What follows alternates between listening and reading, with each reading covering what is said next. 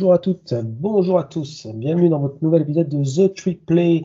Aujourd'hui, deuxième semaine consécutive, on se retrouve euh, à deux, mon petit Gus. Salut Gus, comment vas-tu? Salut Baptiste, salut à tous. Bah, moi, la, ta semaine tranquille, quoi. Ah ouais, bah. Mais ta, semaine où tu te poses euh, à 18h devant le college football en disant de toute façon, mon équipe joue pas, je suis pépère. Ah, bah, c'est pour ça que j'ai passé une très très bonne semaine. J'ai pu profiter de tous les matchs. Et puis, euh, non, c'est pas anodin. Nous, nos, copains étaient à Londres euh, pour, euh, pour la NFL. on s'est donc Ils ont un super match d'ailleurs, enfin, super fin de match plutôt pour être. On s'est chargé du college football. Gus, avant de faire un, un, récap sur les matchs, les rencontres un petit peu marquantes de ce, de ce week-end, je te propose de parler de l'actualité un peu, un peu chaude. Alors, quand je me suis levé ce matin, j'ai eu du mal à y croire. Euh, j'avais tweeté pendant le match d'ailleurs un peu, un peu de façon provocateur que ça serait peut-être bien que Wisconsin se pose des questions sur l'avenir de Paul, Christ. Bah, ils se sont bien posé des questions puisque bah, Paul Christ a été viré euh, pendant la nuit en France. Est-ce que tu es surpris par cette décision hyper soudaine? Alors oui, je trouve ça un petit peu soudain parce que quand un coach comme Paul Christ a aussi bien marché euh, dans un programme, bah, en l'occurrence Wisconsin, tu te dis pourquoi tu le vires? Alors si je suis un peu surpris, c'est parce que Paul Christ a un très très bon bilan à la tête des Badgers, jamais une saison euh, négative. Euh, la pire saison qu'il ait faite, il me semble que c'était en 2018 avec euh, un bilan de 8 victoires pour 5 défaites. Mais sinon, à chaque fois, ça allait en bowl, ça allait à l'Orange Bowl, au Rose Bowl, aussi au, Cotton. 67 victoires, 26 défaites. C'est un bilan qui est très honorable. En fait, c'est même un meilleur bilan que Brett Bilema lorsqu'il était en poste. D'ailleurs, ce qui est drôle, c'est que c'est Brett, Brett Bilema euh, qui, lui donne le, coup de grâce, quoi. Qui lui donne le coup de grâce, puisque Brett Vilma est aujourd'hui le coach de Illinois, Illinois qui a battu ce week-end euh, assez largement Wisconsin et qui a du coup euh, provoqué son départ. Je trouve ça en fin de compte logique parce que bah, Wisconsin entre dans cette nouvelle ère, celle d'un collège football à, dire à deux têtes, la SEC et la Big Ten. C'est le moment en fait pour bien rentrer dans cette nouvelle ère, d'apporter un petit peu de nouveau, de, de faire les choses différemment. Euh, ça ne veut pas dire que Paul Christ les a mal faites, c'est juste qu'il est peut-être pas en phase avec euh, un Wisconsin, euh, allez, on va dire qui marcherait encore mieux ces prochaines années. Donc moi je trouve que c'est un mouvement plutôt rassurant dans un premier temps parce que parfois tu sais, quand on a un bon coach, on a tendance à trop le garder parce qu'il nous fait pas perdre. Et moi je pense que c'est certes c'est la facilité, c'est une mesure, une mesure de facilité, mais d'un côté tu, tu tu fais pas vise tant que ça ton programme, tu vois, tu, tu te reposes trop sur tes lauriers. Et euh, je pense que c'est vraiment une bonne chose que Wisconsin ait décidé de, de, faire ce pas-là. Euh, Wisconsin qui, passe en 2017 pas très loin d'une place en playoff. Hein. Ils, ils, sont à 12-0 au moment de, de jouer euh, Ohio State pendant la finale de la Big Ten et perdre le match. voilà, donc c'est presque ça, j'ai envie de dire, leur, leur plancher. Euh, c'est un petit peu voilà un petit peu regrettable de voir un coach virer aussi en fait aussi rapidement d'un programme qu'il a toujours connu en fait. C'est surtout ça quoi. T'as l'impression que c'était le enfin virer pas comme un mal propre je pense que le terme serait un peu serait un peu caricatural. Mais en tout cas euh, presque presque sans état d'âme quoi. C'est ça qui est plus le plus dommageable on va dire dans cette histoire là un coach qui est né à Madison et euh, qui a été quarterback des Badgers aussi. C'est clair ça ça. Après voilà je pense que on est dans cette ère-là du college football. Euh, tout va très très vite, tout va encore plus vite qu'avant et euh, je pense que voilà, je pense que effectivement Wisconsin sent bien que, que, le college football change et que il a besoin de faire un changement de son poste de head coach. C'est comme ils ça. Ont aligné, ils ont aligné les billets. Le buyout est estimé à 16 millions de dollars. 16 millions de dollars, mais de toute façon, avec l'argent qu'il y a dans le, du côté mm. de la Big Ten maintenant, enfin, très, très prochainement, il s'en un peu. Donc, donc voilà, donc ça sera, euh, ça sera Léonard, hein, le, coordinateur défensif, euh, qui, qui, prendra sa, suite pour au moins la saison. Alors, euh, avec Gus, on en discutait en off, on va peut-être pas forcément faire un épisode coaching carousel sur, sur, sur le programme parce que on va, moi je dirais qu'il y a quand même des grandes chances que, que, que Jim Leonard pardon, reste, reste à la tête du programme après cette saison. Enfin, je sais pas ce que tu en penses, Gus, mais autant sur d'autres programmes, on peut se poser la question, autant là, ça semble à peu près acté, on va dire. Bah, surtout qu'il a refusé euh, déjà d'autres postes euh, dans l'attente justement d'obtenir celui-là. On est d'accord. Euh, Gus, je te propose de rester en, Big Ten West parce que voilà, on vous a promis, on vous a promis quelques de parler d'un programme pardon, qui avait jusqu'à présent plutôt bien marché. c'est Minnesota. Malheureusement, Minnesota est tombé contre Purdue ce week-end. Alors, Gus, je te propose d'en, parler rapidos. Alors, Mo Ibrahim n'était pas là, et forcément ça s'est vu. Est-ce qu'on n'a pas vu un peu les, les Golden Gophers un peu beaux, notamment après une belle victoire contre Michigan State, mais Michigan State est vraiment pas bon cette année. Euh, bah, il fallait quand même qu'on mentionne les Golden Gophers qui, qui, étaient quand même plutôt bons cette année. C'est peut-être ça le problème. On, on a peut-être vu Minnesota trop parce que ses trois premiers adversaires n'étaient pas aussi bons qu'on le pensait. Enfin, je pense surtout à Michigan State. Michigan State qui a d'ailleurs perdu face à Maryland euh, cette semaine, en troisième défaite d'affilée pour les Spartans. Mais quand tu regardes le match avant Michigan State, Minnesota affronte New Mexico State, euh, réputé comme une mauvaise équipe maintenant bah, depuis toujours. Western, je crois que c'était Western Illinois, qui est une équipe de FCS, et Colorado, qui est une équipe euh, dégueulasse. Donc au final, quand tu bats ces trois équipes, euh, je mets Michigan State, et bah ça donne pas trop de certitude, tu vois. Et au final, je me demande si Purdue, c'était pas le premier vrai test pour, pour cette équipe des Golden Gophers. On est, euh, est d'accord là-dessus. D'ailleurs, Purdue qui se replace dans la, dans la course à la, Big Ten West. La Big Ten West, c'est un petit peu le, bordel, on va dire très clairement, parce qu'il y a six équipes qui sont à bilan de 1-1 et une équipe à 0-2, c'est Wisconsin. Donc elle est, euh, elle est hyper euh, ouverte, cette division. alors j'ai vu, j'ai vu tourner sur Internet, je te pose la question, Gus. Combien d'équipes de Big Ten East pourraient remporter la Big Ten West cette année, à ton avis? Alors, euh, bon, on va déjà compter. Euh, Michigan, Ohio State, Penn State. J'enlève Michigan State, évidemment. Mhm. Peut-être Maryland. Et peut-être Maryland, c'est exactement euh, les arguments que j'ai vus un peu partout et je suis assez d'accord avec ça. On, pensait que la Big Ten West allait être très ouverte parce que, parce que relativement, relativement élevée, mais elle est très ouverte, mais je pense pas que le niveau soit, soit extraordinaire au final. Bah, des équipes comme Wisconsin ont l'air euh, décevoir, euh, déçoivent. Pardon. Euh, Iowa, ça souffle un peu le chaud et le froid. donc voilà pour la, division, la division Ouest. pourquoi pas Purdue, non? Bah oui, justement, je pense que c'est Purdue. certes, Purdue a perdu deux matchs cette année, mais c'était face à Penn State. Ils ont perdu d'un rien, rappelez-vous, en week, week one. C'était un jeudi soir, c'était super ce match d'ailleurs. Et face à Syracuse, qui est toujours invaincu cette saison. Donc euh, voilà, moi aussi je pense comme toi que Purdue est, euh, favori pour euh, aller en finale de, Big Ten. Et oui, je voulais aussi mentionner que Purdue continue avec, avec ses upsets. Hein. Entre l'an dernier où ils ont fait tomber plusieurs fois, bah, je crois, le numéro 2 Michigan State mhm. et à un moment le numéro 3, le numéro 3 Iowa, maintenant bah, c'est Minnesota. C'est vrai que c'est un peu des, des chasseurs de tête. Euh, Jeff, Jeff Brown, euh, avant de partir peut-être sur pour Louisville euh, à l'intersaison, on verra bien. Vu, le niveau de Louisville en ce moment, parce que je crois qu'ils ont encore perdu ce week-end Louisville. Ils ont. Ah, alors c'était chaud contre Boston College, genre là, tac, tac, tac. Alors je. Oui, ils ont perdu. Ah, c'est un super match en plus. Ils ont, perdu, ils ont perdu. Alors que Phil Jurkovic a fait n'importe quoi. Mais... mais oui, mais bon, il a été bien sauvé par euh, Zay Flowers, quel receveur d'ailleurs. Incroyable. West Scott Satterfield, c'est ses dernières heures là-bas. Hein on avait déjà discuté qu'il avait. Et, et là, pour on disait qu'on n'allait pas faire d'épisode pour, euh, pour Wisconsin sur le coaching carousel. On n'en fera pas non plus pour Louisville. Hein. Ouais, parce que je pense que le, premier appel est assez, assez rapide. Ah on va voir si John Brown accepte le poste, mais voilà, on avait déjà, on avait déjà discuté. Ok, Gus, pour la, pour la Big Ten, euh, même pour la Big Ten globale, je crois cette, cette semaine, on va pas en parler plus que ça. Euh, Michigan a battu Iowa assez facilement. Ohio State a, a battu Rogers assez facilement. Il y a eu une bagarre, presque bagarre entre, entre les deux head coach. C'était assez euh, marrant, parce que bon, c'est toujours un peu triste de voir deux adultes en venir comme ça, s'énerver comme ça. Euh, voilà, la, Big Ten continue son petit bonhomme de chemin. Euh, et, j'ai une, question, une question un peu, un peu provoque. C'est pas impossible qu'on voit deux équipes de Big Ten en, en playoff, non, cette année Parce que tu, quand tu vois le niveau de Michigan et, des Buckeyes, tu te dis pourquoi pas, quoi. Enfin, je, voilà, une pensée comme ça qui me vient. Bah, euh, les Buckeyes, évidemment. Moi, j'attends, euh, j'attends de voir Michigan encore. Je, je sais mm. pas, j'arrive pas à être euh, convaincu, mais c'est certainement parce que j'aime pas cette équipe. Donc ça altère mon, jugement.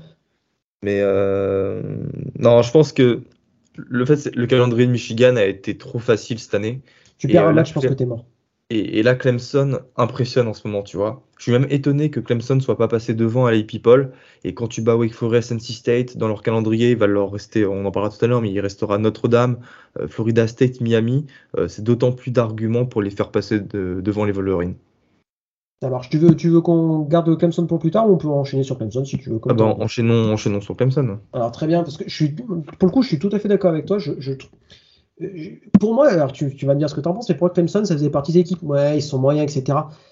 Sauf qu'ils gagnent tous leurs matchs, quoi. Et puis, ils gagnent des, contre des. Euh, j'en discutais sur un. Je crois que c'était sur le serveur Discord de, de Tojon Actu, où, quelqu'un disait Bah ouais, mais Clemson, c'est encore assez faible. Bah, c'est assez faible, mais ça bat Wake Forest à, Wake Forest, c'est pas une mauvaise équipe. Ça bat NC State, qui est pas une mauvaise équipe. Ah, au bout d'un moment, quand tu gagnes tous tes matchs, c'était pas si mauvais que ça, quoi. Et là, ils, ont été plutôt bons. La défense a été bonne et DJ Ugalele a été bon. Donc euh, ça gagne les matchs, quoi. Bah, en, fait, c'est le, problème de Clemson. C'est et moi je le, déplore un petit peu, mais parce que je suis j'aime beaucoup l'ICC, c'est de se dire que l'ICC est assez faible euh, depuis quelques temps et que donc du coup Clemson, en raison de son statut donc euh, de multiples champions national, avec tous les 5 étoiles qu'il y a, toutes les, grosses recrues, bah, que les Tigers doivent gagner tous leurs matchs de, 40 points, sinon c'est pas un contender pour euh, un contender on va dire juste pour euh, les playoffs. Mais en fait c'est pas du tout le cas. La SEC euh, cette année est très très homogène. on a vu avec NC State, Wake Forest, Florida State, bon Miami c'est pas le cas, mais il y, a vraiment des bonnes équipes en, en ACC. Et si Clemson gagne tous ses matchs, et eh ben Clemson, Enfin, c'est mérité. C'est pas du tout euh, quelque chose de. C'est pas dû en fait. Les, les victoires, elles vont se chercher.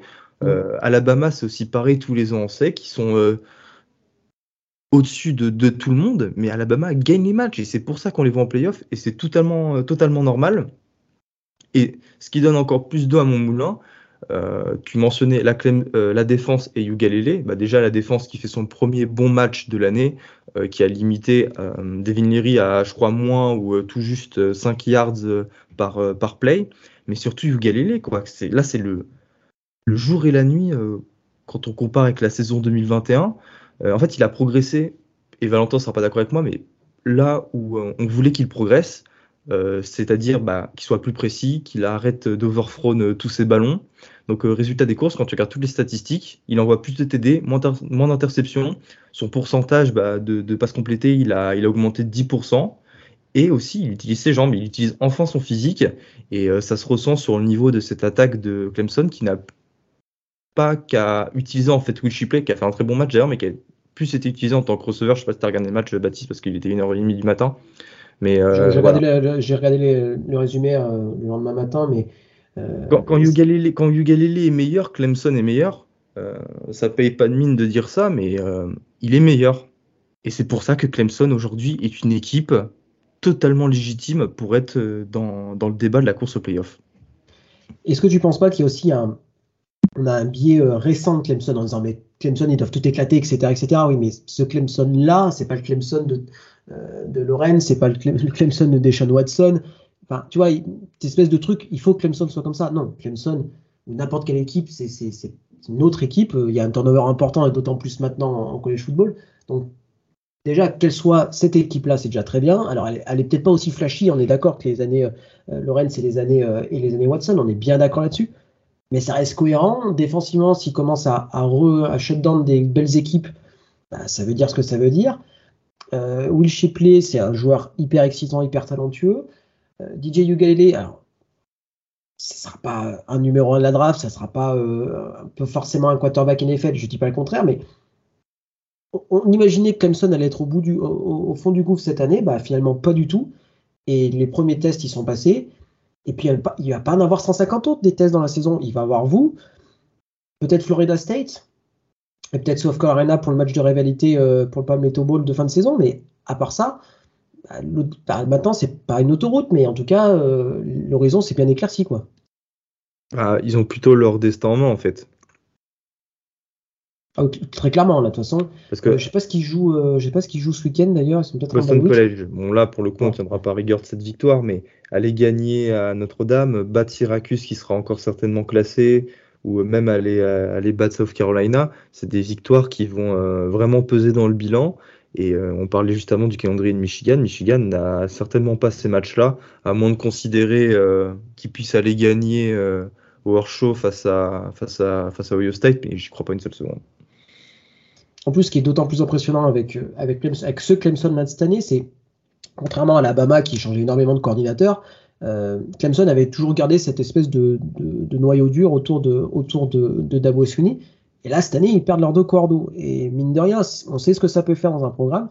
Et je pense que ça veut dire beaucoup pour ce programme de Clemson que perdre les cordeaux, finalement, euh, tu perds pas tant que ça au final euh, sur le terrain. Et ça, c'est quand même hyper important quand tu quand un, un, gros, gros, gros programme. quoi. Et les performances d'Oklahoma et Virginia euh, le confirment. Hein. c'est vrai. Bon, après, les contextes sont quand même euh, différents et bien plus compliqués. Euh, on ne faut pas non plus exagérer. Euh, parce que Tony Elliott à Virginia, bah, ils ont perdu face à Duke ce week-end quand même. on, fait un bisou à Virginia France qui, est un petit peu. Oh, le pauvre. Avec, avec, ces joueurs-là, c'est vraiment frustrant. Quoi. On, est, on, est, on est bien d'accord que c'est quand même. voilà, frustrant. Je pense que quand tu as des joueurs talentueux et que tu n'arrives pas à gagner, voilà, c'est un petit peu compliqué. Quoi. Mais, en fait, Clemson est une institution. C'est pour ça que le programme marche bien. Tu vois Tout à fait. Tu, accumules les bons, euh, les bons assistants. Euh, donc certes, tu perds Brent Venables et Tony Elliott. Euh, c'est quasiment impossible l'année d'après d'aller chercher des meilleurs mecs. Mais c'est un travail qui a duré 15 ans depuis que Dabo Swinney est là. Et aujourd'hui, il commence à, à récolter les fruits justement de tout ce travail qui a été fait en amont. Ouais, d'être un programme du haut du panier, stable, alors bien sûr, tu auras des années qui seront exceptionnelles et des années un petit peu moins fortes. je, pense que c'est le, lot de tous les programmes de college football, même Bama, même Georgia. Mais voilà, tu as, la base qui fait que tu continues à bien recruter, tu perds pas tant de, de, joueurs que ça sur le programme de transfert, pardon. Alors, euh, Dabo en recrute pas non plus, mais voilà. Tout laisse ça penser que c'est quand même un programme sain et je pense que c'est important sur le long terme, quoi. Donc euh, ça, c'est quand même plutôt, euh, plutôt sympa et je suis d'accord avec toi. Moi, pour moi, ils sont, ils ont un CV qui est quand même beaucoup plus intéressant que celui de Michigan, par exemple, pour, euh, pour la quatrième place euh, de, la People.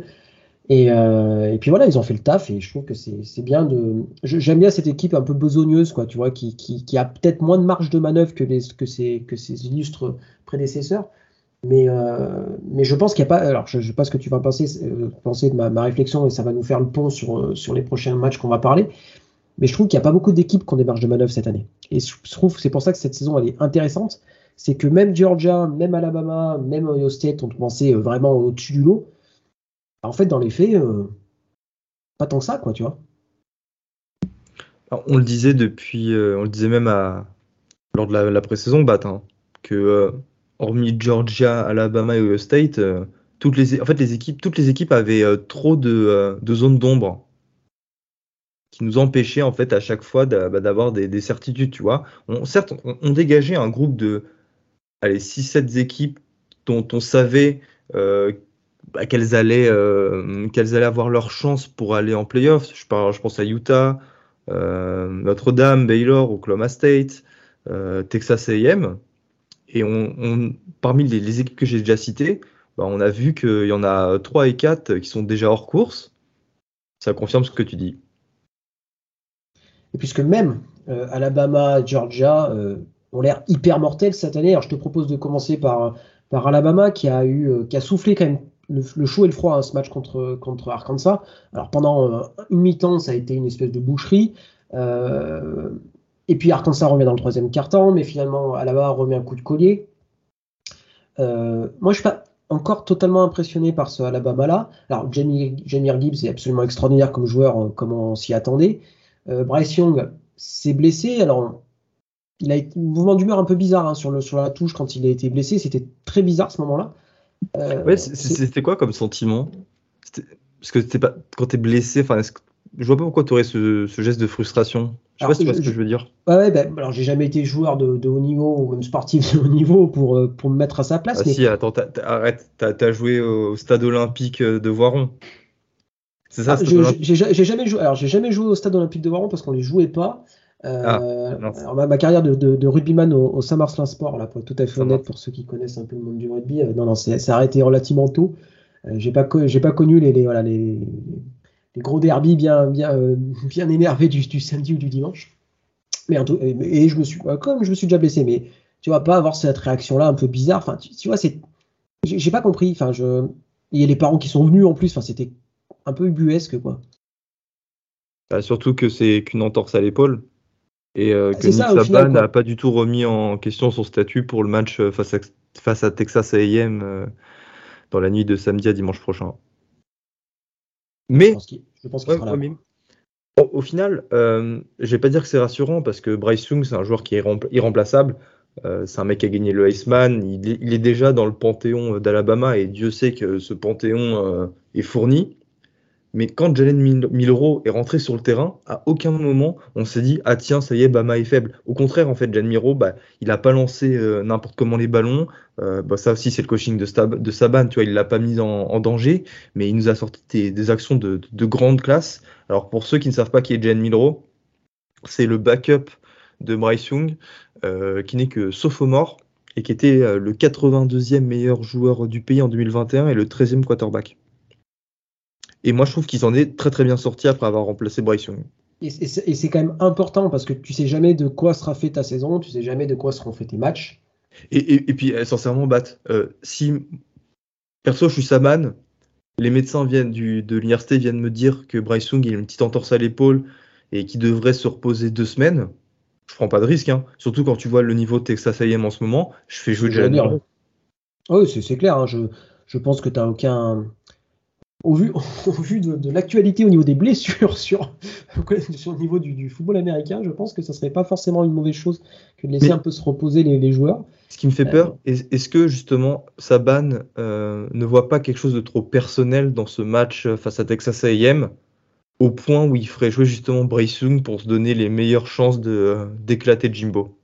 Tu vois, moi ça me fait peur. Après, si ça avait été, euh, si ça avait été, tu vois, genre Len Kiffin en but de carrière ou, Tom Herman, tu vois, un mec qui, a, qui, a, un peu tendance à laisser son ego parler pour lui, pourquoi pas. Mais là, j'y crois pas trop. Je pense qu'il, bon, je, je dis pas que ça arrivera pas, mais, mais, mais de toute façon, ils peuvent jouer avec, leur, avec un QB Walcon, je pense qu'ils gagneront quand même. Euh, pour revenir un petit peu à, ce match contre Arkansas, euh, est-ce que, est-ce que toi, ils t'ont convaincu quand même ouais. Ouais. Ouais, parce que premier quart-temps, enfin, non, même pas, première mi-temps, ils mènent combien 26 euh, à 0 Ou alors non, Arkansas met un touchdown mm. à, la, toute fin. Mais en fait, ils ont dominé euh, du début jusqu'à la fin. Il y a eu une petite frayeur dans le troisième quart-temps où euh, Arkansas inscrit un, 23-0, 23 points d'affilée. Mais tout de suite après, bah, tu as Jamir Gibbs en fait, qui s'est mis en route et euh, qui a inscrit deux touchdowns de 72 et 67, 76 yards euh, dans le quatrième quart-temps. Ce qui le fait arriver à la belle fiche de stade de 226 yards et deux touchdowns. Euh, Alabama, en fait, et c'est le signe des grandes équipes, en fait, c'est dès que tu es en difficulté, tu sais, tu, pointes là où il faut faire mal, tu axes ton jeu là où il le faut pour remporter la partie. Et, justement cet axe-là, cet endroit où il, a, où il a fallu être meilleur, ça a été le jeu à la course. Et euh, le Crimson Tide a, a, roulé, mais littéralement, euh, sur euh, la rush défense des, des, Razorbacks avec 242 yards en un seul carton. Tu vois? Et c'est ça qui m'impressionne, moi. C'est que même quand il y a des moments de doute, tu te dis pas tiens, Alabama est capable de perdre ce match, tu vois. Tu sais qu'ils ont des ressources, tu sais qu'ils peuvent s'adapter euh, malgré les blessures, en l'occurrence ici Bryce Young. Et euh, pour moi, c'est signe des grandes équipes. Et quand je vois la performance de Georgia face à Missouri, bah, en fait, je me dis que Alabama est plus que jamais, grâce à ce match, euh, le favori pour le titre. Ça, ça, s'entend, je suis d'accord avec toi. Après, voilà, c'est trou d'air, faut faire attention. du coup, je vais poser une question qui peut rétrospective, mais est-ce que tu penses, enfin, on va dire toutes les équipes ont un match un petit peu galère chaque année euh, euh, parce que voilà, tu t'es levé du mauvais pied, c'est un match, c'est compliqué. Euh, des clunkers, comme ils appellent ça de côté de l'Atlantique. Est-ce que tu penses pas que le match contre Texas, c'était ce match-là pour Bama finalement? Eh ben, Ils ont réussi à s'en tirer sans dommage, on va dire, et que maintenant, bah, ils roulent un peu sur tout le monde. Quoi. Et ils ne vivront pas de nouveau ce match Alors, je... là, ils jouent, ils jouent qui ce week-end Bama? Je... Bah, Texas A&M ah oui, je suis contre Texas A&M, évidemment. Mm. Ouais, donc là, je pense que effectivement, mais c'est vrai que, disons que la, trajectoire de Bama est beaucoup plus impressionnante. Ils ont peut-être commencé la saison un peu moins fort, mais là, ils sont de nouveau dans un calendrier sec avec euh, bah, Arkansas qui reste une équipe euh, tout à fait correcte. Ah je, pense que, je, pense qu'ils sont même meilleurs que Texas A&M, même si Texas A&M les a battus la, semaine mm. dernière. Euh, c'est une bonne équipe de, de SEC West, donc oui, ça reste une belle victoire. ça reste une belle victoire pour Alabama, qui est repassé d'ailleurs premier l'équipe. Ouais, ce qui me semble. Bon, de, peu, hein. j'ai le truc là de points, je crois, sous, sous les yeux, c'est pas beaucoup. Hein. Mais ça s'entend, ça s'entend. Parce que Georgia, et là on y vient euh, battre, mm. euh, a remporté euh, son match face à Missouri 26 à 22. Mais en passant devant, en fait, dans le quatrième quart-temps, alors qu'il restait 5 minutes, tout le match, Georgia s'est fait mais vraiment harcelé. ça blitzait de partout. la O-line, elle a vraiment été en difficulté. Et on, apercevait un petit peu des difficultés sur cette O-line là. Euh, au dernier match. Euh, c'était pas contre euh, South Carolina où, j'ai eu cette, ce sentiment. Ah si, c'était contre South Carolina parce qu'après ils ont joué Kent State et Samford et Oregon. C'était contre Kent State qu'ils ont eu du mal. C'était contre Kent State qu'ils ont eu du mal. Donc c'était contre Kent State où, où, ils ont eu du mal. Et là en fait ça s'est confirmé. Cette O-line de Georgia galère pas mal. Mais c'était pris un sac, un derrière face à Kent State. Et Missouri, impressionnant quoi quand tu vois surtout leur performance de la semaine dernière où euh, ils ont failli battre euh, Auburn, mais Auburn qui était tellement dégueulasse. même s'ils ont perdu, c'était un petit peu le, jour et la nuit encore une fois. Euh, à noter que le kicker de, Missouri a été aussi excellent à chaque fois que les Tigers rentraient dans, la, dans la partie de terrain de, de, Georgia, et eh ben, il enquillait 5 sur 5 pour lui, alors que la semaine dernière, il avait raté le walk-off field goal je trouve ça assez intéressant parce que euh, et tu vois, en, fait, on en revient à Michigan, Bat. Dis-moi ce que tu en penses. Quand tu commences très bien ta saison et qu'en fait, à la fin de, celle-ci, tu découvres que tu as des difficultés, en général, ça se passe pas très bien euh, lorsque tu es en bowl ou lorsque tu es en playoff. Alors que quand tu es Bama, par exemple, en prenant l'exemple de cette saison, et que tu galères sur ton deuxième ou ton premier match, en l'occurrence face à Texas, et que petit à petit, tu montes en régime, et ben au final, tu as de meilleures surprises en playoff ou en bowl. Et moi, je, suis, je, suis, assez d'accord avec toi sur, sur l'analyse. Euh, bah, tu, me parles d'une saison où tu es un peu ric-rac et tu gagnes quand même tes matchs, mais en fait, à la fin, tu es, cramé et tu n'as pas de marge de manœuvre. Fais penser à la saison 2015 d'Oklahoma State où on commence avec un bilan de 10-0 et en fait, l'équipe était ric-rac tout le long et à la fin, t'imploses. On a implosé contre Baylor, on a implosé contre, contre Oklahoma et on s'est fait exploser par Ole Miss hein, dans, au Sugar Bowl. Donc c'est vrai que ça, c'est à peu près ça. Euh, attention à ce que, à ce que Georgia bah, passe pas par ce truc-là parce que, alors, euh, euh, Carter est, blessé. J'ai vu pour Jan Carter est blessé pour deux semaines là. ils ont de la chance. Ils jouent Auburn et Vanderbilt les deux prochaines semaines, donc ça devrait aller à peu près. Attends, deux secondes, deux secondes. Qui est meilleur, Auburn ou Vanderbilt? Je dirais Auburn quand même. Ouais, euh, par, convention. Ouais, plus par. Non, quand même, ils sont. Regarde, ils ont failli battre les ce week-end. Ouais. Non, je sais pas, c'est une vraie bonne question. Tiens, ils, se rendent compte pas, Auburn et Vanderbilt cette année pour qu'on ait. Pas volontairement provocatrice. Non, non, mais t'as. Bah, alors, je sais pas ce que ça veut dire. Est-ce que ça veut dire Vanderbilt a vraiment progressé? Ou alors on est vraiment. Euh, on est vraiment. Euh, au fond du trou du côté d'Auburn. Euh, ça peut être un peu les deux, ceci dit. Hein. Ça peut être un peu les deux. Et tiens, euh, euh, stat, sympathique pour Georgia. Tu sais à quand remonte la dernière fois où les Bulldogs ont été menés à un moment du match de plus de 10 points? Oh putain. South Carolina en, 2000, en 2020 Non, le Rose, Bowl, le Rose Bowl 2017 face à Oklahoma. Oh putain, d'accord. Ah, c'est impressionnant. Ah, ça, montre à quel point l'équipe est quand même est quand même dominante, en tout cas pas forcément dominante, mais au très haut niveau parce que parce que ça veut dire que, même si quand elle perd, ben t'es toujours euh, ric-rac quoi. Et donc là, donc là, ils étaient menés depuis 10 points quand même, non? Ah, Ils étaient menés de 10 points, je crois. De 13 points à un moment même. il y avait 16, à 3. Et il y avait 13-0 aussi, ouais, c'est ça.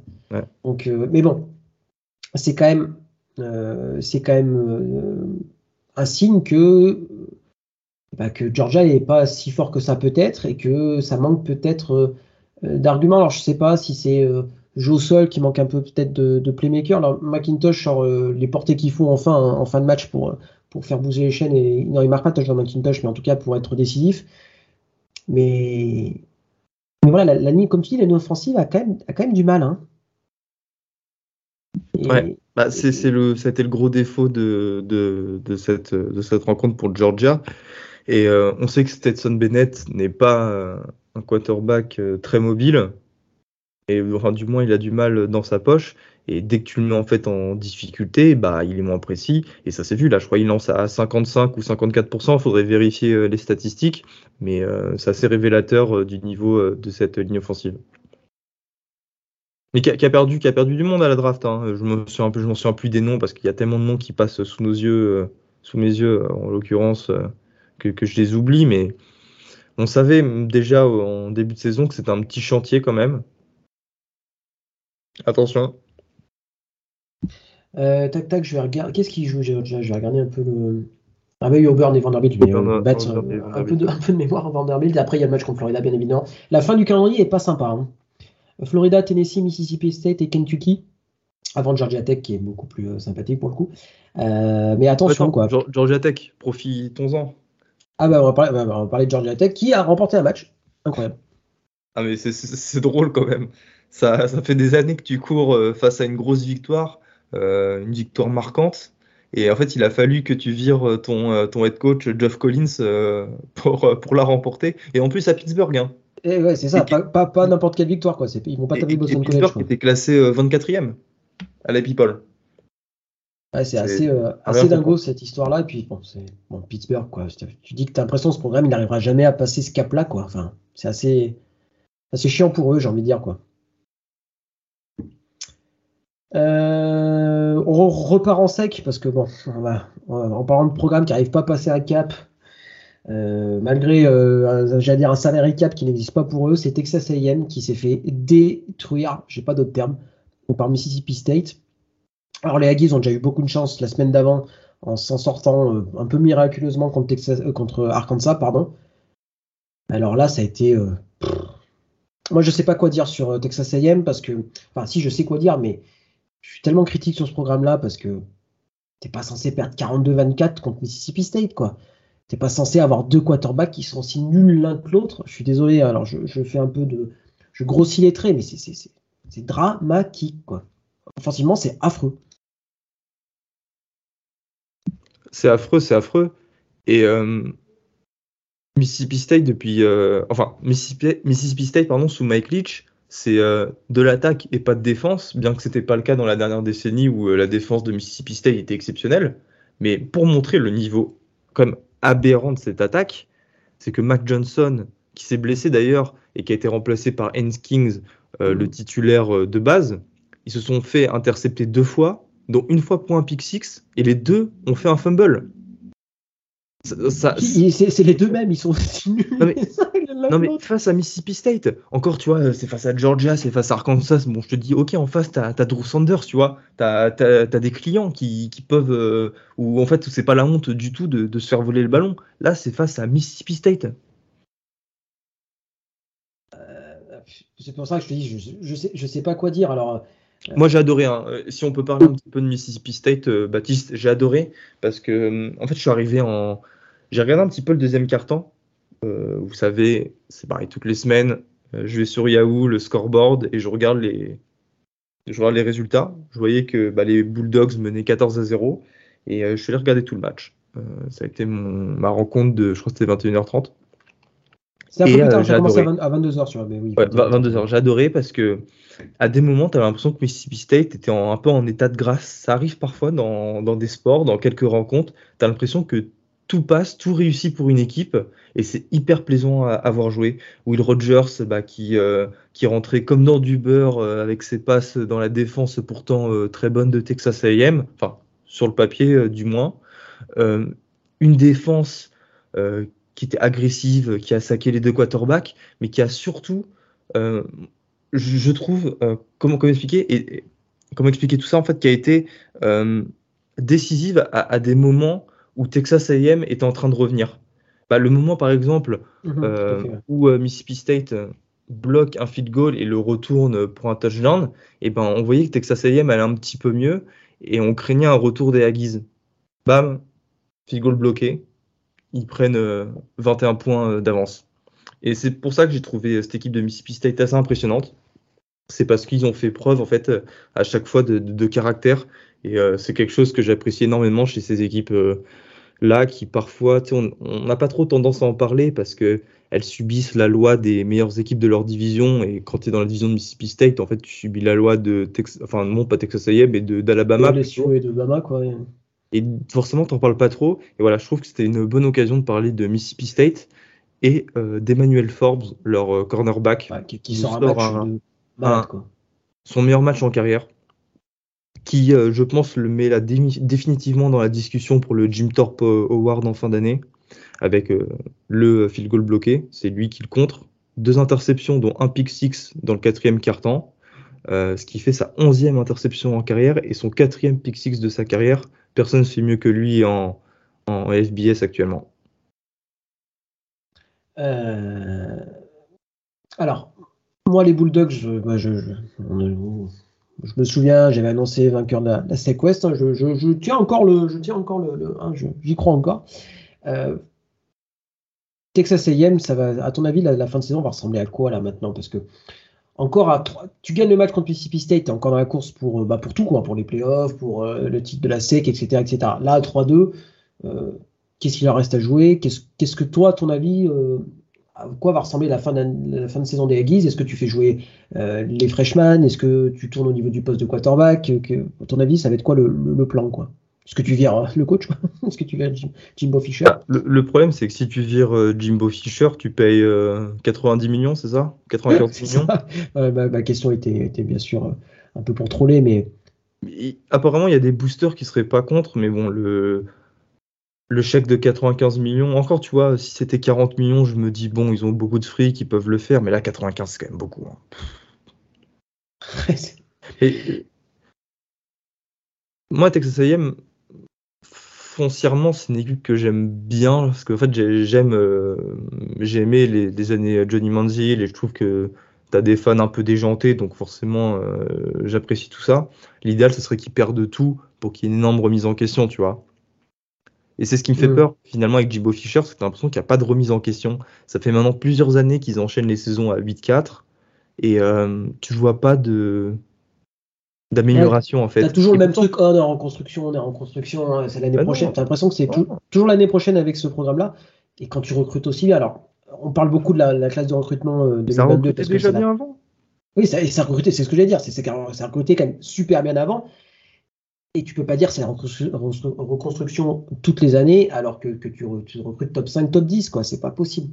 Non, Et je trouve qu'il y a une sorte de, de déni qui, qui t'amène en fait à jamais te remettre en question et c'est dangereux. Surtout qu'après, là, ils vont jouer à Ba- Bama la semaine prochaine, South Carolina, Mississippi, enfin, Ole Miss du coup, Florida, Auburn, bon, UMass, le petit cadeau, et euh, LSU.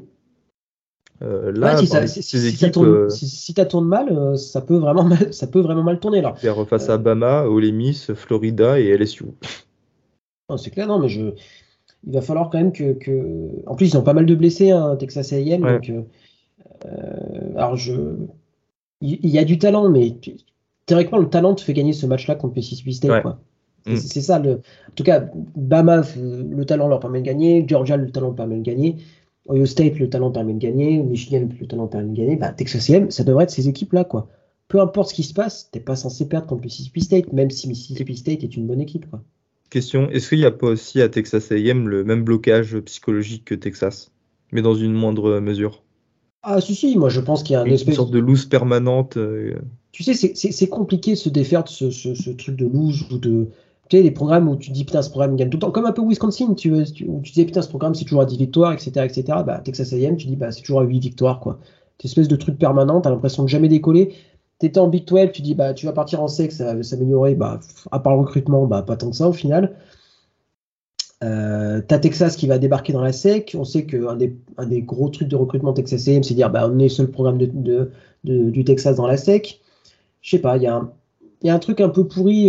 Est-ce que les boosters ont pas trop de. Parce que voilà, Texas AM, il faut vous rendre compte, c'est donc une fac qui est à côté de Houston, donc c'est un terreau de recrutement hyper fertile. Il y a des boosters qui ont énormément de pognon parce que l'industrie pétrolière, etc., etc. Puis il y a énormément d'alumni. En fait, c'est une énorme euh, fac en termes de déjà de, de, de, gens qui vont dedans. Donc il y a un, comme tu dis, il y a, il y a un, réseau d'alumni hyper important. Et, qui alimente euh, des industries euh, très lucratives. Je sais qu'il y en a beaucoup qui bossent à la NASA ou dans d'autres entreprises du genre. Donc c'est des gens qui ont beaucoup, qui ont beaucoup d'argent. Et au final, tu te demandes si parfois, en fait, c'est pas, enfin, tu te demandes, non, je pense que c'est le cas, ceux qui font la loi. C'est pas le directeur athlétique de Texas A&M. Enfin, j'aimerais bien savoir d'ailleurs c'est qui ce directeur athlétique et s'il n'y a pas une collusion énorme euh, avec, euh, avec les boosters. Mais j'ai l'impression que ce c'est pas lui qui, mène, euh, qui mène le bateau. C'est que les ont dit Everything is bigger in Texas, bah, c'est à peu près ça. Je pense que de toute façon, le mal que souffre, dont souffre le rival Texas, c'est à peu près le même que Texas AM, avec trop de gens qui sont impliqués là-dedans. Et des fois, des gestions un peu plus simples et un peu plus. Tu sais qui est le patron, et voilà, bah, c'est parfois plus simple. Quoi. Je pense que tu vois, quelqu'un comme, Nick Saban, bah, tout le monde sait que, Alabama, c'est lui le mettre à bord et les boosters, ils, mettent, ils échec, mais finalement, c'est lui qui a le dernier mot. Je pense qu'à Texas A&M, tout le monde veut donner un peu son, avis surtout et, et voilà, ça crée un environnement qui est, un petit peu toxique, à mon avis. Euh, voilà, voilà pour Texas A&M. Euh, on, va passer sur un autre match de la SEC qui a été très intéressant euh, dans la dramaturgie, on va dire c'est Kentucky qui, qui, a, pardon, qui, a perdu contre les Miss, alors 19-22, une fin de match assez, assez folle. Euh, alors, paradoxalement, c'est la défense des Rebels qui fait gagner euh, le match à les Miss. Euh, il y a eu des, des fumbles forcés, il y, a eu, voilà, il y a eu un peu de tout à la fin de match, c'était assez, assez dingue. la défense, la défense et les transferts. C'est vrai, tout à fait, c'est exactement. Euh, j'ai pas trouvé Jackson Dart hyper balèze, mais Will Levis, pareil, pour être tout à fait honnête. Euh, Zach Evans, a été plutôt bon. Et mm. la défense a été, a été très convaincante. Hein. Ouais, ouais, hyper convaincante parce que euh, en fait cette défense a, provoqué euh, deux fumbles à des moments importants, dont le dernier, je pense qu'il devait rester 45 secondes. Euh, par Jared Ivet, justement, bah, l'ancien defensive end de Georgia Tech. On en revient sur les transferts qui étaient 17 sur le terrain. Euh, tu parles de dramaturgie parce que à la fin du match, bon, Ole Miss mène. Il reste une minute à jouer. Et là, tu as Will Levis qui fait une très belle passe, hein, euh, un back shoulder en plus pour son, pour son receveur Dainty, le true freshman. Sauf que bah, le jeu est, est flagué parce qu'il y avait eu euh, une, une illegal motion, comme on dit. C'est ça, Baptiste, en fait, le receveur qui bougeait, euh, qui bougeait sur, euh, sur le snap et qui a donc fait reculer, qui a fait reculer Kentucky. Et justement, sur le jeu suivant, parce qu'en plus, je crois que c'était une deuxième et 15 ou une troisième et 15. Euh, ça a forcé Will Levis à attendre un petit peu plus pour aller chercher son receveur, ce qui a permis à Jared Ivet euh, d'aller le, saquer et provoquer euh, ce, fumble forcé qui a été récupéré par un autre joueur des Rebels et qui a scellé la, victoire d'Olemis. Olemis, du coup, qui fait un beau bond, je crois qu'il passe 9e à l'I-People, eux qui étaient 14, parce que Kentucky était classé 7e à ce moment-là. Euh, on, annonçait hein, lors du, du 1-2-6 que ça allait être le premier, euh, premier vrai test pour Elemis. Euh, finalement, ça a tenu. Alors, c'était pas, par... c'était pas parfait avec un peu plus de, chance et un Will Levis qui a quand même été, qui a soufflé un peu le chaud et le froid. Je sais pas ce que tu en penses pendant ce match-là. Peut-être qu'un Will, Levis un poil plus convaincant, ça passe pas pour Levis, mais toujours est-il que c'est passé. Et le kicking game surtout. Tout à fait. De Kentucky. Il faudrait euh, retrouver les stats exacts, mais je pense qu'il loupe deux field goals. Oui, c'est ça, un, extra point. C'est trop. Ah, c'est trop, surtout à ce niveau-là où les deux équipes se valaient à peu près en termes de niveau et tu peux pas laisser autant de points euh, en route. Euh, ça se paye cash à la fin et effectivement ça s'est payé cash pour les Wildcats. alors Chris Rodriguez a fait son retour, il a été plutôt, plutôt bon. 72 yards. Un TD, voilà, enfin ça, Plus 40 à la réception. donc, voilà, il a, il, a, il, a, il a servi de soupape de, de sécurité à Will Levis. Euh, Kentucky qui euh, bah, retombe un peu dans, dans, pas dire dans, dans, ses travers, mais je, je, je pense que on les a un peu montés en épingle pour pas grand chose, j'ai envie de dire. Enfin, pas grand chose. Ils étaient quand même un bilan de 4-0, mais c'est un bilan peut-être un trompe-l'œil, la victoire contre Florida, même s'il était très joli. Je pense pas que Florida soit vraiment une, énorme équipe et que finalement, là, ils tombent contre une équipe qui est à peu près leur niveau et ils retombent dans, dans le dur, j'ai envie de dire. Et que voilà, c'est une très bonne équipe, mais c'est pas une équipe top 10, quoi. Tu vois ce que je veux dire Non, non, je suis d'accord avec toi. Je suis d'accord avec toi. Après, euh, c'est aussi c'est le propre des, des, équipes qui fonctionnent. Parce que l'an dernier, il euh, faudrait regarder leur bilan, mais ils font une très très bonne saison, mais avec beaucoup de matchs où ça s'est joué à pas grand chose. Et euh, en fait, il suffit que tu aies un petit peu moins de chance ou un petit peu moins de réussite pour que ce score serré en fait passe de l'autre côté. Et au lieu de gagner 22 à 19 face aux Limis, et bah, tu perds 22 à 19 l'année suivante. C'est ça. Euh, avant, il y a eu, euh, Kentucky avait du mal contre Northern Illinois, il n'avait pas été très bon contre Houston State. Enfin, on peut pas dire qu'on est hyper surpris par la défaite de, Kentucky. Euh, après, c'est plutôt la, c'est presque la manière. Je ne sais pas pourquoi j'imaginais un match plus enlevé, plus rythmé, notamment avec Dart et, et, Will Levis. mais finalement, en fait, c'est vraiment les défenses qui ont, donné le là de, cette, de ce match-là. Euh, après, moi, à mon avis, Kentucky va quand même avoir énormément de regrets parce que c'est vrai que le, kicking game qui, qui, les fout dans le, dans le mal, c'est quand même c'est quand même rageant et c'est d'où l'importance quand même des équipes spéciales euh, en college football et même de manière générale en, football américain. bah, tu sais, euh, on, parlait de Missouri Auburn tout à l'heure la semaine dernière, du match de la semaine dernière. Missouri aurait pu battre Auburn et, Auburn et avoir la peau de Brian Arsene si le, le kicker avait réussi son field goal de 25 yards. Hein. C'est exactement ça. Des fois, la, voilà, la frontière entre une, entre une saison, euh, j'allais réussi et loupé est quand même hyper tenue. Euh, est-ce que tu es convaincu par Ole Miss? Alors, est-ce que cette victoire-là, elle te dit, euh, est-ce que Ole Miss peut embêter, pourquoi pas Bama dans la cour à Sequest Non, pas embêter Bama, mais en fait, je suis assez rassuré parce que Ole Miss, le problème, c'était la défense. Et là, la défense, elle a été très très bonne. Donc, tu te dis, bah, en fait, ils doivent progresser dans le compartiment de jeu où euh, cette équipe est censée être la, meilleure, là où Lane Kiffin normalement est censé apporter sa patte, qui est l'attaque, et je suis convaincu que cette attaque va être meilleure euh, de semaine en semaine. Donc, euh, puis à mon avis, je pense que Limis va monter en régime, tu vois. Je, suis, je suis d'accord, et puis ils vont pas tomber contre des équipes aussi fortes défensivement tous les week-ends non plus. Hein. Ils jouent Vanderbilt la semaine prochaine, puis Auburn, LSU, Texas AM, Alabama, Kansas, Mississippi State. En gros, euh, jusqu'au 22 octobre, c'est facile, Vanderbilt et Auburn. Et après, euh, là, l'enchaînement, LSU, Texas AM, Alabama, Kansas, Mississippi State, il euh, faut se mouiller la nuque. Il va falloir se mouiller la nuque, effectivement. une équipe qui s'est pas mouillée la nuque ce week-end. Oula. Et qui aurait dû. C'est, Je, vais, je, vais, être le plus. Le plus ah non, non, non. Impartial possible. Oklahoma a pris une branlée comme j'avais jamais vu. Ah, jamais vu ça. Euh, à, part, le LSU, à part le LSU 2019 en demi-finale. Sinon, après c'était LSU, tu vois, donc circonstances atténuantes. Là, tu n'en as pas de circonstances atténuantes face à TCU. Je n'ai jamais vu ça. C'était. Je, je, vais pas, je vais pas dire. Euh, tu vois, avec le temps, c'est marrant, Auguste. Je, déteste de moins en moins Oklahoma. Tu vois, c'est Peut-être parce que je me détache un peu de tout ça finalement. Mais j'aurais, tu vois, cette défaite-là, elle arrive euh, en 2016 ou 2015. Euh, je pense que je, fais un tour de, je fais, je fais des donuts dans le, dans le parking de ma résidence, quoi, tu vois.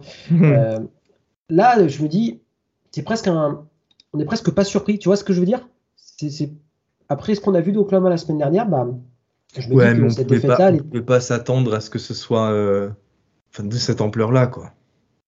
Euh, donc, pour ceux qui n'ont pas forcément suivi, Oklahoma, euh, qui était en déplacement à TCU, euh, est défait 55 à 24. la défense d'Oklahoma, dont on avait chanté plutôt les louanges jusqu'à présent, Gus, bah, enfin, honnêtement, j'ai jamais vu autant de busted coverage sur un match. C'était incroyable le nombre de fois où les receveurs TCU se retrouvaient tout seuls. Alors je ne sais pas ce qui a foiré, mais c'était assez, assez bizarre pour, surtout venant de, une équipe coachée par Brent Venables, qui est quand même connu pour euh, bah, son aspect défensif, forcément. C'était assez dingue, quoi. Bah, en fait, on en parlait dans, le, dans One to Six, c'était la capacité d'Oklahoma à euh, gêner euh, Max Degan. parce que la semaine précédente, les Sooners avaient eu du mal face à Adrian Martinez et, euh, et. Et en fait, ils n'ont pas du tout réussi à, colmater euh, cette brèche, cette, euh, ce, défaut. Ce qui fait que Max Dugan, durant tout le match, eh ben, euh, il était à chaque fois dans, superposition. Tu vois. Il n'était pas gêné par cette D-line. Ce qui fait que il a lancé 302 yards et 3 touchdowns. Et dès que euh, bah, sa ligne offensive commençait un petit peu à, devenir poreuse, bah, il se mettait à courir et euh, il finit le match avec 116 yards et 2 touchdowns à la course, dont euh, des très beaux d'ailleurs. Hein. Bah, les deux sont très très beaux. Je trouve que. Et paradoxalement, tu sais, parfois, tu peux avoir une, mi-temps où tu te fais exploser et en retour de mi-temps, avec ton coaching, tu arrives à limiter les dégâts, tu vois. Surtout quand tu as Brent Venable, son head coach. Le, on ne le présente pas, ce monsieur, quand même. Ça fait 10 ans qu'il est à la tête de, de, défense à Clemson qui sont exceptionnels. Et il n'a pas réussi à tactiquement trouver la parade pour, pour arrêter Max Degan. C'est ce qui fait que bah, TCU a continué à marquer en, en seconde mi-temps et que TCU aurait pu en fait encore plus alourdir le score. Parce que... il, il menait quand même 55 à 17, quoi. Alors, je sais pas si on se rend compte. Quoi. Et, et, il ne marque aucun point dans le quatrième carton. Mais je me demande, est-ce que le quatrième carton n'a pas été arrêté un petit peu plus tôt suite à la blessure euh, assez grave d'ailleurs euh... Effectivement, il y a eu la grosse blessure. Euh, je, je, vais regarder ça. Je dois avouer que j'étais passé sur autre chose à ce moment-là parce que bah, parce que ouais, il, y avait, il, y avait, plus match. Et, et le match de Oklahoma State commençait. Je, je, je, vais essayer de me renseigner un petit peu. Mais voilà, TCU en fait termine le match avec 668 yards. Ah, ça c'est. Oklahoma, je pense, n'a jamais pris autant de yards, euh, même face à LSU. Euh, ah, ils, ils, ont peut-être pris 660 yards contre euh, le, le, fameux Texas Tech euh, Oklahoma, tu sais, où il y avait Mayfield contre, contre ah, ouais. En oui, ouais, mais bon, ils, en avaient mis, ils en avaient mis autant, quoi. Oui, c'est ça. Donc 668 yards, 9 yards par play, c'est énorme, et 4 touchdowns de plus de 60 yards. Donc une performance défensive abyssale. Euh, mais qui n'est pas étonnante en fait, parce que TCU, depuis le début de l'année, a une très très bonne attaque. Et statistiquement, les Horned Frogs sont la deuxième meilleure attaque du pays derrière Ohio State. Ils ont mis 38 points à Colorado, 59 à Tarleton State, 42 à SMU et maintenant 55 à Oklahoma. Et tu sais d'ailleurs qui est le cordeau euh, bah, Je dirais le frère de quelqu'un qui, qui, est très adulé en ce moment à, à Norman, à Norman. par exemple. Ah oui, c'est Garrett Riley, le frère de Lincoln Riley, qui était le coach euh, des Sooners l'an dernier et qui est parti euh, en, en catimini euh, pendant l'intersaison. Euh, le, le, le, Red River Showdown va être, hein, va sentir la poudre, hein, parce que. Ah, je sais pas du tout à quoi m'attendre. T'as une idée Alors, toi de comment ça va se passer? Je pense que ça va être un, un un pur match parce que bon ça va être on, on fera bien sûr la prévue lors du, du 1 to 6 mais on, on, va un peu on va un peu marcher sur le, sur le programme du samedi mais donc c'est la première fois depuis 98 que les deux programmes ne vont pas être rankés. C'est assez dingue.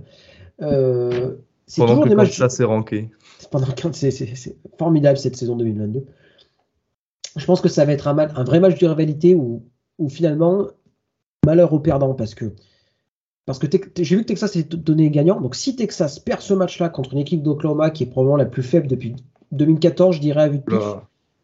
Aïe aïe aïe. Parce que si tu perds tu, Texas, tu perds contre Oklahoma qui est super fort, etc. Tu te dis bon bah tant pis quoi. Mais cet Oklahoma-là, il est quand même défensivement voilà, pour eux. Que tu as ouais, potentiellement et, le. Et attends, attends off offensivement, ils étaient plutôt bons, mais euh, Gabriel, euh, Diane Gabriel s'est blessé. Donc, en fait, on n'aura même pas Dion Gabriel euh, au Red River Showdown. On a des infos ou pas là-dessus? Je, j'ai pas, je, euh, pas Non, je t'avoue que je suis pas allé vérifier.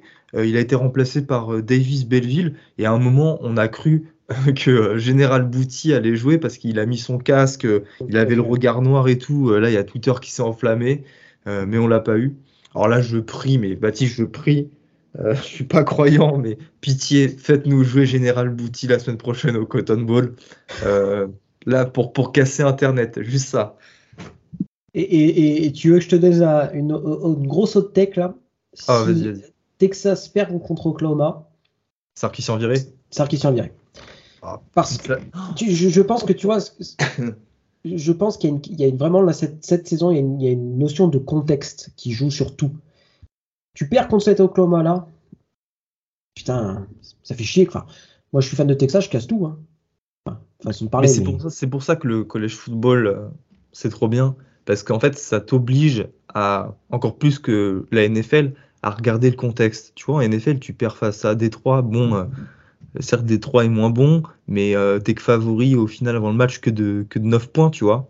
Là, euh, tu, tu, perds contre des équipes contre qui t'es favori. Mais cette équipe-là, la semaine d'avant, a perdu de 30 points face à une équipe où elle était favorite de, de 30. ouais, 18 ou 20. Enfin bref, c'est vrai que c'est je, suis d'accord avec toi, ça t'oblige à. Et puis, enfin, tu parlais des, Lions, pardon. Euh, très bel hommage à la Big 12, les Lions cette saison, avec leurs 45 points par match ou pas loin. Euh, donc, non, c'est vrai qu'il y a, toujours le contexte qui tourne autour. Euh, on va rendre un peu ses, honneur, enfin, rendre à César ce qui appartient à César. TCU qui est quand même bah, plutôt bon cette année. Ils se rentrent dans la, dans, dans la, PayPal de façon tout à fait classique. ils, se ils se placent comme parmi les favoris pour la Big, la Big 12. Ah, clairement. Est-ce que hein, tu vois. Pardon? Bah, clairement, je suis d'accord avec toi. Ah en fait, je me dis, mais TCU, Kansas State et Oklahoma State. Pour moi, et, pour moi, c'est aussi. Les trios qui se dégagent. Les trios qui se dégagent. Alors, attention à Texas, bien évidemment. Baylor n'est pas encore mort, puisqu'ils n'ont qu'une des défaites, pardon. Mais cette équipe de TCU, voilà, elle, fait, elle est bien coachée. Alors, Sonny, Dykes, moi, c'est un coach que j'aime bien depuis ses années à Cal, ça, il n'y a pas de souci. Et puis voilà, il y a, tu sais, de Gary Patterson, il y avait un côté un petit peu, euh, comment dire, euh, sur fin de carrière. Enfin, tu vois, il y avait un côté, euh, on veut pas passer à autre chose et du coup, ça gangrène un peu sur les dernières années. Là, tu as un 109. Euh, mais ça, allait, ça, reste ça allait plus vite que prévu. Hein. Ça allait très vite. Moi, honnêtement, je voyais pas les Franks aussi fort. Tu perds, tu perds Zach Evans quand même sur le portail des transferts cette année. Enfin, mais finalement, bah, ça tourne bien. Ils ont des super playmakers. Alors Max Degan, bien évidemment. Ils ont un super euh, duo de running back. Kendre Miller et je crois c'est Eric de Mercado. Bah, les deux euh, font 136 euh, yards et, euh, et, 62, donc 3 2 TD pour Miller et un TD pour De Mercado. Ils ont aussi les receveurs Quentin, Johnson et Barber, je crois que c'est Tay Barber ou Tyler. Tay. Ils ont, ils ont une superbe équipe offensive et quand tu as un des meilleurs coachs offensifs du pays, bah forcément ça marche bien. Hein. Donc effectivement à suivre euh, à suivre TCU. En parlant de suivre TCU, bah, on a on a eu euh, TCU France qui est arrivé sur Twitter, donc n'hésitez pas à, le suivre. Euh, TCU donc il va jouer euh, dans un match au sommet de la Big 12 ce week-end contre Kansas. Ça ça fait plaisir parce que Kansas a battu a battu Iowa State. Euh, Merci le kicker d'Iowa State. Hein. On en parle encore des kickers là, mais collège, hashtag collège kicker. Euh, ça a été compliqué comme ça cette semaine, mais bon, tu gagnes. Tu, gagnes, Donc, euh, encore une fois, j'aurai le même discours toute la saison. Euh, c'est pas parce que Kansas fait un bon début de saison qu'on doit leur demander de gagner avec la manière. Ils peuvent gagner, mais de la plus moche des façons, de un point à chaque fois, je m'en fous. Euh, le programme est dans une situation en fait tellement dégueulasse depuis 14 ans, la dernière fois où ils sont allés en bowl, que seule la victoire compte. Et s'ils remportent la semaine prochaine chez eux avec ESPN euh, e qui se déplace pour le College Game Day. Ils seront ball eligible pour la première fois depuis, euh, depuis 2009, je crois. Ça serait euh, probablement l'un des turnovers les plus incroyables de l'histoire du, du college football. Hein. Je pense qu'on peut. Alors je ne vais, pas aller, je vais pas aller chercher dans les archives, je regarderai dans mon encyclopédie derrière, mais c'est quand même assez incroyable ce qu'on vit là. Et puis cette semaine-là, on l'avait tous coché la semaine, euh, la semaine 5, euh, la semaine 6 de College Football. Mais c'est ça qui est magnifique. C'est qu'en fait, on, disait tous, yes, Notre-Dame BYU, Notre-Dame est nul, BYU est pas si bon que ça. Ouais, il y aura Alabama, Texas A&M, les retrouvailles entre, enfin les retrouvailles, euh, l'affrontement entre Jimbo Fisher et, et, Nick Saban. Il y aura pas match parce que Texas A&M est, putride. Ouais, on aura le Red River Showdown, on aura encore un énorme match comme l'an dernier avec Texas de Queen Ewers et Steve Sarkisian et le Oklahoma de Brent Venables avec Dion Gabriel. Les deux équipes sont mauvaises. Enfin, sont plus mauvaises euh, qu'au qu'on aurait pu penser, quoi. Et au final, eh ben, le match que tout le monde va regarder, tout le pays sera connecté sur ce, sur ce TCU Kansas euh, deux équipes, euh, je pense, qui, bah, Kansas, on voyait aller au mieux trois victoires cette saison, et TCU, on voyait pas mieux euh, qu'une saison tout juste positive. C'est vraiment magnifique. Et c'est aussi, je pense aussi la force du college football, c'est que finalement, peu importe comment se passe la saison, il y a toujours un truc à regarder, toujours un truc, une dramaturgie qui, se crée, qui se crée au fait de la saison et que tu pensais pas. Enfin, c'est quand même un truc. Enfin, là, c'est quand même un truc de fou, quoi. Dire qu'il y a un TCU à, 4-0 contre un, Kansas à 5-0, et honnêtement, personne n'y aurait cru. Personne n'y aurait personne. cru. Impossible. Euh, donc c'est, euh, je suis quand même très excité de ce match-là. Alors je, à quelle heure il sera d'ailleurs ce match? Euh, Je vais te dire ça. Excuse-moi deux secondes. en attendant, on peut passer sur un gros match, Baptiste, qui, eh ben, qui, a été super beau. Que moi j'ai, beaucoup. Alors je, je sais pas en tant que, alors c'est toujours pareil quand tu, quand c'est ton équipe qui gagne, tu as toujours tendance à trouver le match beau, etc. Mais je pense que pour un 18h, ok. Pendant Texas Oklahoma, c'est chiant. Ah oui. Ah oui, ça c'est chiant. Bon, je le mettrai en double écran. Euh, donc quand tu gagnes, tu as toujours l'impression que tes matchs sont super et quand tu perds, qu'ils sont pourris. Mais je pense que pour un point de vue extérieur, je pense que ce match était quand même très intéressant. C'était quand même deux belles équipes, Oklahoma State et Baylor. Euh, Spencer Sanders a été encore une fois très bon. Alors, je sais pas ce que tu en as pensé, toi, Gus, mais. Il, est euh, trop cool ce joueur. J'aime bien un petit peu le côté. Euh, euh, je fonce tête baissée, quoi. J'ai pas peur de me faire pique. je trouve des, fenêtres hyper serrées. Je lance peut-être quand il faut pas lancer, mais à chaque fois ça paye parce qu'il prend des risques et c'est pour ça qu'en fait il est impressionnant à voir. Et puis là, il est mine de rien ce truc de euh, tu sais pas quand il va passer, tu sais pas quand il va courir. Je pense que quand même euh, en 2022 euh, pour les défenses c'est quand même très compliqué de jouer contre ce type de quarterback là. et Oklahoma, je pense qu'on fait déjà des, sueurs froides pour, pour Bedlam. Mais, mais voilà, il est, très bon depuis le début de la saison. Alors effectivement. Attention, là tu es en train de te jinxer. ouais, je sais, il va sortir 5 interceptions, ça va me faire, ça va me faire, ça va me faire rager. Mais, mais voilà, cette équipe d'Oklahoma State est, est, voilà, et a été forte euh, sur son premier vrai test aussi. Euh, Baylor, mine de rien, il y a une ligne défensive qui est absolument euh, terrifiante et la ligne offensive d'Oklahoma State a très bien tenu. Je crois qu'il n'a pas été saqué, Spencer Sanders. Non, il n'a pas du tout été saqué. Le, jeu à la course de Dominic Richardson a, fait le taf. Alors, ses stats sont pas extraordinaires, mais il a toujours réussi à, bien bouger, à bien faire avancer les chaînes. Donc voilà, c'était plutôt, très agréable. Euh, Brennan Presley, le receveur, a été. Euh, donc je l'ai appelé le nouveau Dylan Stoner parce que voilà, c'était euh, le receveur dans le slot qui est capable de faire bouger les chaînes quand on a besoin. donc voilà, ça a été une très bonne performance offensive. Défensivement, ça a été très correct aussi. alors il y a quelques, il y a un big play là qu'on bouffe sur un quatrième et quatrième et, 5 et on prend soit un, TD de 75 yards, donc ça, ça fait, ça fait un peu chier, mais qui est, magnifique hein, d'ailleurs. Le, TD est absolument, est absolument formidable, mais mais voilà, c'est une équipe qui est qui est sûre de ses forces. Alors, il n'y a pas beaucoup de marge de manœuvre, mais c'est une équipe qui a énormément de talent et la ligne, la ligne défensive est aussi. Euh, et, voilà. Euh, arrête-moi si euh, je me trompe, un coaching un, peu, un petit peu plus léché. Je pense au trick play de John Paul mm. Richardson. Tu sais, ça passe là pour. je crois que c'était pour qui cette passe? C'était pour Bryson Green, le receveur qui, qui, met un super touchdown d'ailleurs lors du premier carton là qui, euh, qui échoue à quelques centimètres de, de la end zone. Et euh, tu veux savoir euh, le passeur rating, le, le, QB rating de Richardson? 368. en plus, c'est devenu ton joueur préféré. Hein. Physiquement, tu l'aimes beaucoup, je crois. ouais, bon, c'est pas très sympa, mais c'est vrai qu'il est pas très très beau. Je vous invite à aller sur internet, écrire John Paul Richardson. ça m'étonnerait pas qu'il ait fait de la lutte. C'est les oreilles en chou-fleur, mais c'est pas les oreilles, c'est le visage.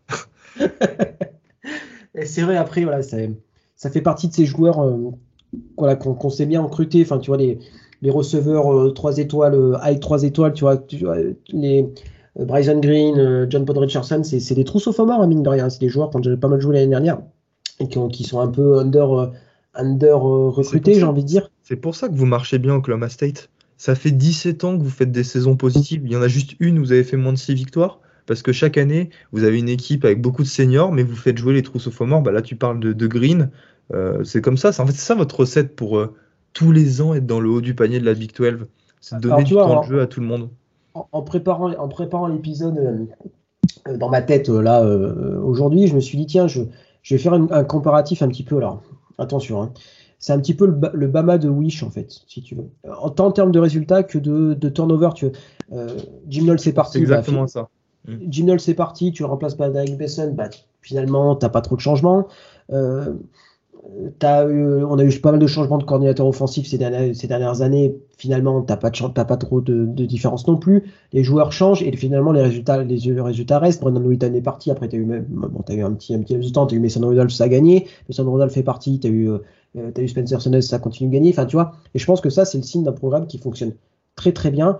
Et puis, je pense qu'il faut, encore une fois, je pense que ça va être mon expression favorite dans le podcast. Il faut rendre César ce qui appartient à César je pense que McGundy est un super head coach et qui, marque, qui mène très bien sa barque. Euh, et que voilà, c'est un des, pour moi, c'est un, des meilleurs coachs du pays. Alors peut-être que Oklahoma State va se casser la gueule sur sa fin de saison, mais bon, ça serait quand même une sacrée surprise. Mais voilà, c'est, c'est, voilà, le, le, le Bama de, de Wish. Euh, alors c'est très péjoratif de dire ça, mais voilà, c'est un, mini Bama, quoi. Ouais, je suis, je suis content. Euh, je suis content. C'est. C'est des équipes euh, avec une identité euh, forte, aussi bien sportive que culturelle. Et euh, au final, tu te trompes assez rarement sur leur, sur leur sujet.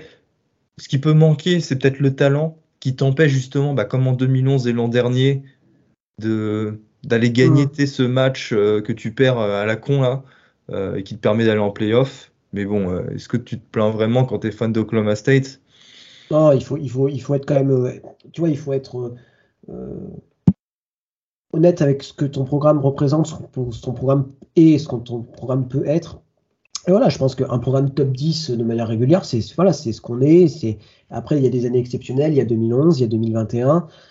Voilà, on ne sait pas encore comment de, quel bois sera fait 2022. Alors effectivement, sur le papier, il n'y a pas, euh, ça manque euh, Jaren Warren, le, running back est plus là et ça va nous manquer. Euh, Taylor Martin, le receveur est plus là, ça va un peu nous manquer. La seconderie, il y a quand même du monde qui est parti, ça va forcément manquer. Mais finalement, tu vois, sur la fin de saison, tu peux faire jouer des, tu peux faire jouer des jeunes et du coup, ça fait de l'expérience. Tu vois, je pense à, au, cornerback qui ont joué contre vous, euh, Malik Mohamed et, Corey Black qui ont joué contre vous le, le, le Fiesta Bowl. Et ben, tu vois, ça te fait progresser vitesse grand V. Et voilà, après, tu es, toujours là. Alors, ça n'a pas forcément des top joueurs NFL, mais je pense que pour gagner un match de college football, tu n'as pas forcément besoin de ça. Et Oklahoma State le prouve, quoi. Donc, euh, euh, en parlant d'ailleurs, je n'ai pas parlé, mais je fais un petit de, bravo aux, linebackers, notamment Mason Cobb, qui ont fait un très joli match. Euh, c'était un peu un des points d'interrogation cette saison, et pour l'instant, ils sont très bons. Et Mason Cobb a vraiment été, a vraiment été très fort. Euh, Gus, je te propose de passer sur le dernier match dont on va faire un petit focus et on va partir du côté de la PAC-12 euh, avec, euh, avec Utah qui est de plus en plus impressionnant et qui se replace déjà dans la lutte pour le titre de la PAC-12, mais ça, ils n'étaient jamais sortis, mais surtout se replacer tout court pour une fin de saison, une post-saison, pourquoi pas, très intéressante pour eux. Quoi. Ils ont défoncé Oregon State 42-16. Alors défoncer, c'est peut-être un peu fort parce que la, la décision s'est faite sur le troisième quart, mais je les trouve très impressionnants, ces Utes. Quoi. Ouais, très impressionnant. Euh, aussi bien en attaque qu'en défense. En défense, ils ont intercepté euh, deux fois Chance Nolan qui s'est blessé et son remplaçant a encore été intercepté euh, deux fois là. Un nom islandais, Ben Gulbranson. Et puis en attaque, comme d'hab, Baptiste. Hein. Enfin, toi, je sais pas c'est précis en fait, c'est chirurgical. Cameron Rising, 199 euh, yards, 3 TD, il en rajoute un à la course euh, pour 73 yards. Euh, c'est des joueurs qui font pas d'erreur, hein, les Micah Bernard, Tavian Thomas, Vélé qui s'impose vraiment. On avait un peu de doute là quand on avait fait la preview, tu t'en souviens, qui s'impose comme un receveur numéro 1. Dalton Kincaid qui inscrit son touchdown, lui qui va devoir prendre la place entière de, reprendre de façon euh, de, belle façon la place de laisser vacante par Brent Cuff qui est blessé. Utah, euh, ouais, c'est depuis cette défaite face à Florida, hein, c'est toujours le même discours, c'est impressionnant. Et de semaine en semaine, ça impressionne de plus en plus. Alors là, il y a un premier gros test qui arrive avec, un, déplacement à UCLA. Ce, match qui va être plutôt, sympa. Euh, est-ce que tu penses que c'est pour toi les favoris de la PAC-12 encore plus que USC. Parce que pour moi, Utah a paradoxalement plus montré que USC euh, depuis le début de la saison. Alors, je ne remets pas en cause le début de saison de USC, qu'on soit très clair. Mais simplement que sur la dynamique euh, et sur euh, les forces et, les, et en tout cas les, on va dire les, certitudes du programme, Utah me semble quand même un peu, un peu devant quand même USC. Ouais, je suis d'accord avec toi aussi. Après, euh, faudrait voir encore quelques matchs de USC, notamment face à des meilleurs euh, adversaires. Mais par exemple, USC a battu seulement de 3 petits points Oregon State la semaine dernière, là où Utah a battu Oregon State de, de plus de 25 points, tu vois. Enfin, même plus, de, de plus de 35 points. Ça peut être déjà un, alors c'est vrai que les comparatifs, les comparatifs, ça leur, ça, ça leur... comparaison. Hmm. Ouais. Ça, ça, c'est limite, on est, on est d'accord là-dessus, mais voilà, ça vous donne, ils sont pas rencontrés à 150 semaines d'intervalle, donc euh, effectivement, ça peut donner. Sachant ils que USC... bientôt, hein? C'est le 16 octobre USC euh, Utah, et en plus c'est à Salt Lake City. C'est ça, et puis là, même USC joue euh, Washington State ce week-end, qui est quand même. Attention. Ouais, tout à fait. Qui est une, pareil, qui est une équipe qui surprend cette année. Euh, puis voilà, USC, pareil, c'est une expression que j'utilise beaucoup, mais souffle un peu le chaud et le froid. Des fois, c'est l'attaque qui fonctionne très bien, des fois, c'est la défense. Ils n'ont pas encore, tu vois, de, sortie pour moi de match euh, référence. Alors, la victoire contre Fresno State, mais Fresno State, euh, on vient de se rendre compte que c'est pas forcément le Fresno State de l'année dernière. donc, ouais, ils n'ont pas encore de victoire vraiment marquante qui, qui, te laisse à dire, ok, là, ils sont là, ils sont là, quoi, tu vois. Et on en discutera le samedi, mais Washington State, je mettrais presque un upset alert pour USC. Euh, alors Charles me contredira peut-être, mais, euh, mais Wazoo a tout ce qu'il faut pour les embêter, tu vois, Cameron Ward, etc. Enfin, on en, discutera bien évidemment. Mais, les Utes me font, me font plus peur, tu vois, que, que, USC sur cette fin de saison.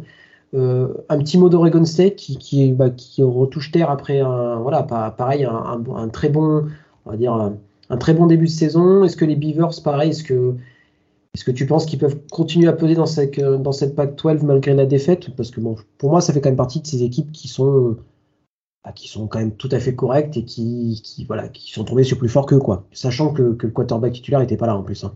Après, toi, il reste Stanford, Washington State, Colorado, Washington, California, Arizona State, Oregon. Tu peux gagner plein de matchs hein, parmi ceux que je viens de citer. Ouais, quand tu vois Colorado, euh, c'est quasiment une win. Arizona State et Arizona, ça devrait être des wins aussi. Donc, euh, donc voilà. Euh, Gus, est-ce que tu as d'autres matchs dont tu souhaiterais, dont tu souhaiterais parler? J'ai envie de parler de Fresno State et San Diego State qui ont tous les deux perdu ce week-end. On s'y attendait pas du tout. Hein. c'est vraiment mauvais.